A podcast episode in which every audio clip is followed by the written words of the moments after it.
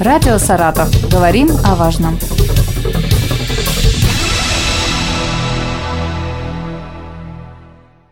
У микрофона Юлия Маслова. Здравствуйте.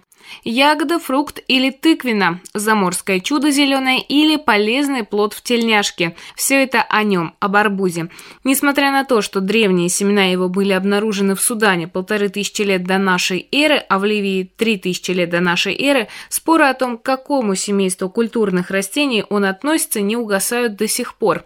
Ежегодно 3 августа в мире отмечается День арбуза. В регионах России уже началась массовая уборка арбузов и дынь. По данным России российского Минсельхоза уже собрано более 20 тысяч тонн урожая. Регионами-лидерами традиционно являются Астраханская область, Краснодарский край и Ставрополье, Волгоградская, Оренбургская, Саратовская, Ростовская, Воронежская области, а также Чечня, Дагестан и Крым. Сегодня разберемся, как выбрать спелые и сладкие плоды. Со мной в студии Елена Никонова, руководитель отдела надзора по гигиене питания регионального Роспотребнадзора. Здравствуйте. Добрый день. А, расскажите, пожалуйста, как правильно правильно выбрать хороший спелый арбуз. Арбузы дыни – это одно из многочисленных удовольствий летнего сезона. Они не только вкусные, но и полезные. И, конечно, многое зависит от того, насколько спелый плод достанется покупателю. Поэтому нужно обращать внимание. Спелый арбуз имеет плотную блестящую корку, рисунок контрастный, ярко выраженный. Лучше, если пятно, на котором лежал арбуз на бахче, будет интенсивно желтого цвета. Чем желтее, тем лучше, тем спелее арбуз. Плодоножка и хвостик должны быть сухими. По звуку, если ударить по арбузу ладонью, вы почувствуете легкую вибрацию. Если постучать согнутым пальцем, то звук будет умеренно звонкий. Следует обратить внимание, что если продавец будет предлагать вам взрезать арбуз, чтобы показать, насколько он спелый, это категорически запрещено санитарными правилами торговли. Нельзя продавать бахчевые ни на разрез частями, ни вот с такими надрезами, потому что вместе взреза моментально размножаются болезнетворные бактерии, и можно получить пищевое отравление. Сама мякоть арбуза качественного, различных оттенков красного, может быть, розоватые у определенных э, сортов. Желтые, вот э, Желтые есть сейчас году. арбузы, да, уже, да, такие есть. Сама мякоть вот на изломе, она у качественного арбуза крупинчатая, она искрится такими вот э, крупинками сахаристами. Если на разрезе мякоть арбуза такая гладкая, с признаками ослизнения, то такой арбуз лучше, конечно, не употреблять в пищу.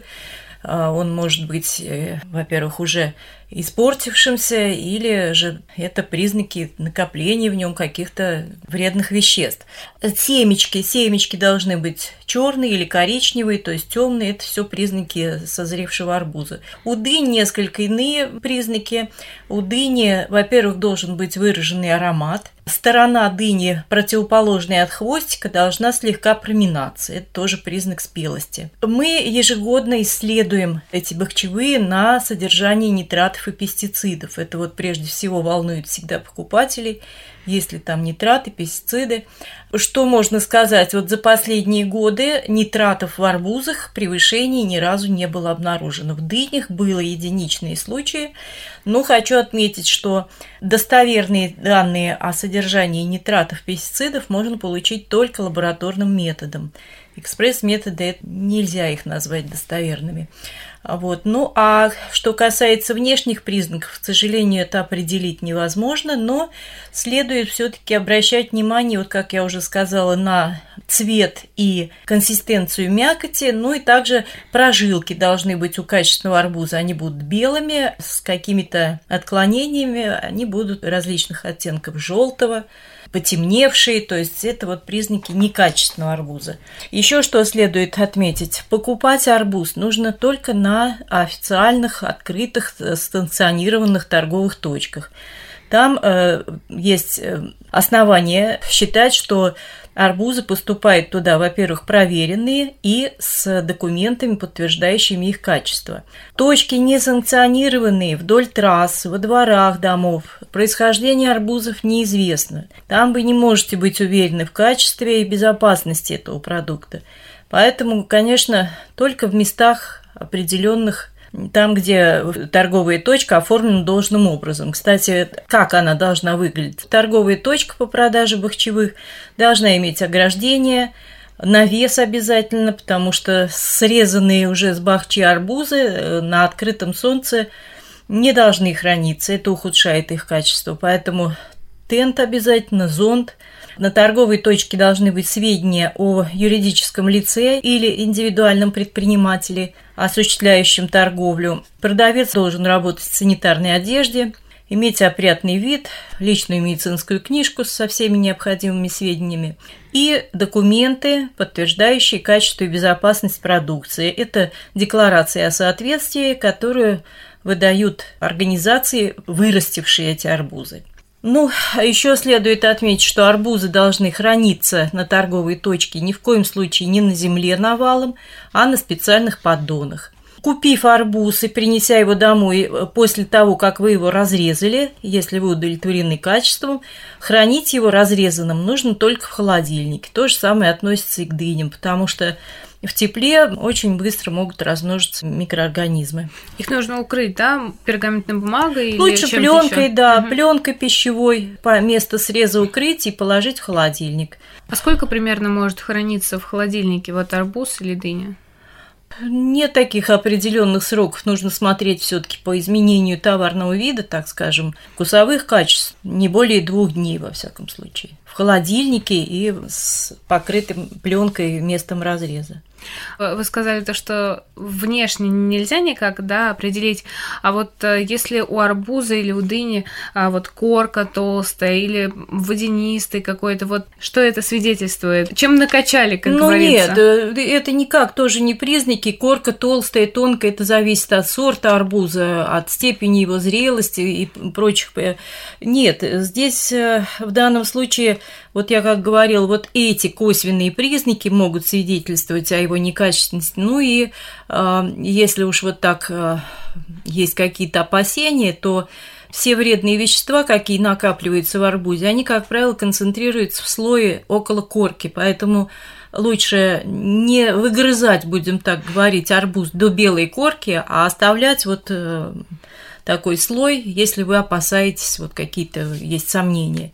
Вот. Но лучше ориентироваться вот на те признаки, которые я сказала, и получать удовольствие от употребления угу. бахчевых. Любые признаки отравления должны э, быть сигналом к тому, что нужно обратиться за медицинской помощью. До этого можно самостоятельно промыть желудок, выпить активированный уголь, но это в любом случае нужно обратиться к врачу. Но также следует отметить, что арбуз имеет мочегонный эффект выраженный, желчегонный, в нем большое количество клетчатки – Поэтому людям с э, заболеванием поджелудочной железы, имеющими какие-то либо почечно-каменную болезнь, либо желчекаменную, лучше аккуратно очень употреблять арбуз, не более 100-200 грамм за один прием, потому что иначе это может вызвать неприятные ощущения и обострение заболеваний, поэтому здесь нужно вот э, регулировать еще в зависимости от состояния своего здоровья. Если происходит такая ситуация, что человек э, отравился,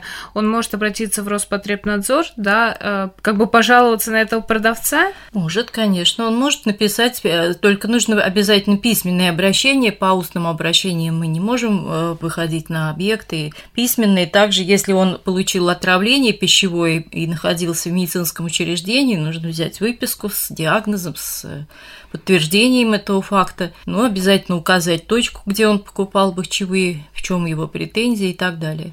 Но э, вот как вы сказали, э, если речь идет об отравлении нитратами и пестицидами, здесь такой вот яркой картины не будет, потому что, во-первых, это должно быть просто огромное количество, чтобы получить сразу отравление, как правило, если человек постоянно употребляет нитраты, накапливаются, но тем не менее признаки отравления нитратами состоят в том, что нитраты переходят в нитриты в организме и вызывают кислородное голодание. Кислород уже не так, как следует, доставляется тканям, возникает кислородное голодание тканей и органов.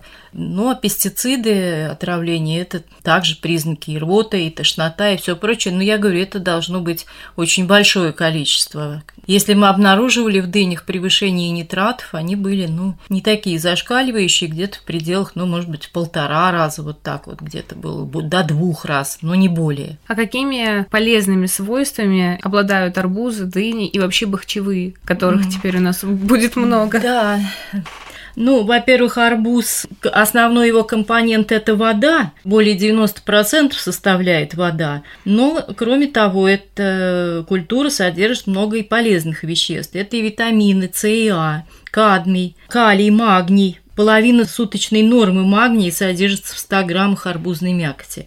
Есть в арбузах железо, фолиевая кислота, пектин, клетчатка. Пектин и клетчатка улучшают работу желудочно-кишечного тракта, усиливают перистальтику, очищают кровь от шлаков. Арбузы являются также источником ликопина, который, кроме того, что он а, является пигментом, определяющим окраску арбузной мякоти, он еще и природный антиоксидант, который благоприятно влияет на концентрацию холестерина в крови, снижает риск развития атеросклероза. Следует также отметить, что в арбузе содержится много углеводов, поэтому не рекомендуют его употреблять при сахарном диабете. И вот, как я уже говорила, в связи с наличием в арбузе сахара и клетчатки значительного людям с заболеванием желудочно-кишечного тракта и поджелудочной железы, также маленьким детям лучше употреблять арбузы с определенной осторожностью, вот не более 100 грамм на один прием если употреблять, вот скажем так, если употреблять арбуз с другими продуктами, то последние могут задерживать арбуз э, в желудке и может начаться процесс брожения. То есть всякие фруктовые много салатики не, не, газа. не мешать? Нет, я не имел фрукты, а вообще с другими продуктами. Mm-hmm. Поэтому рекомендуется есть арбузы отдельно за 2 часа до и после еды, вот так отдельно.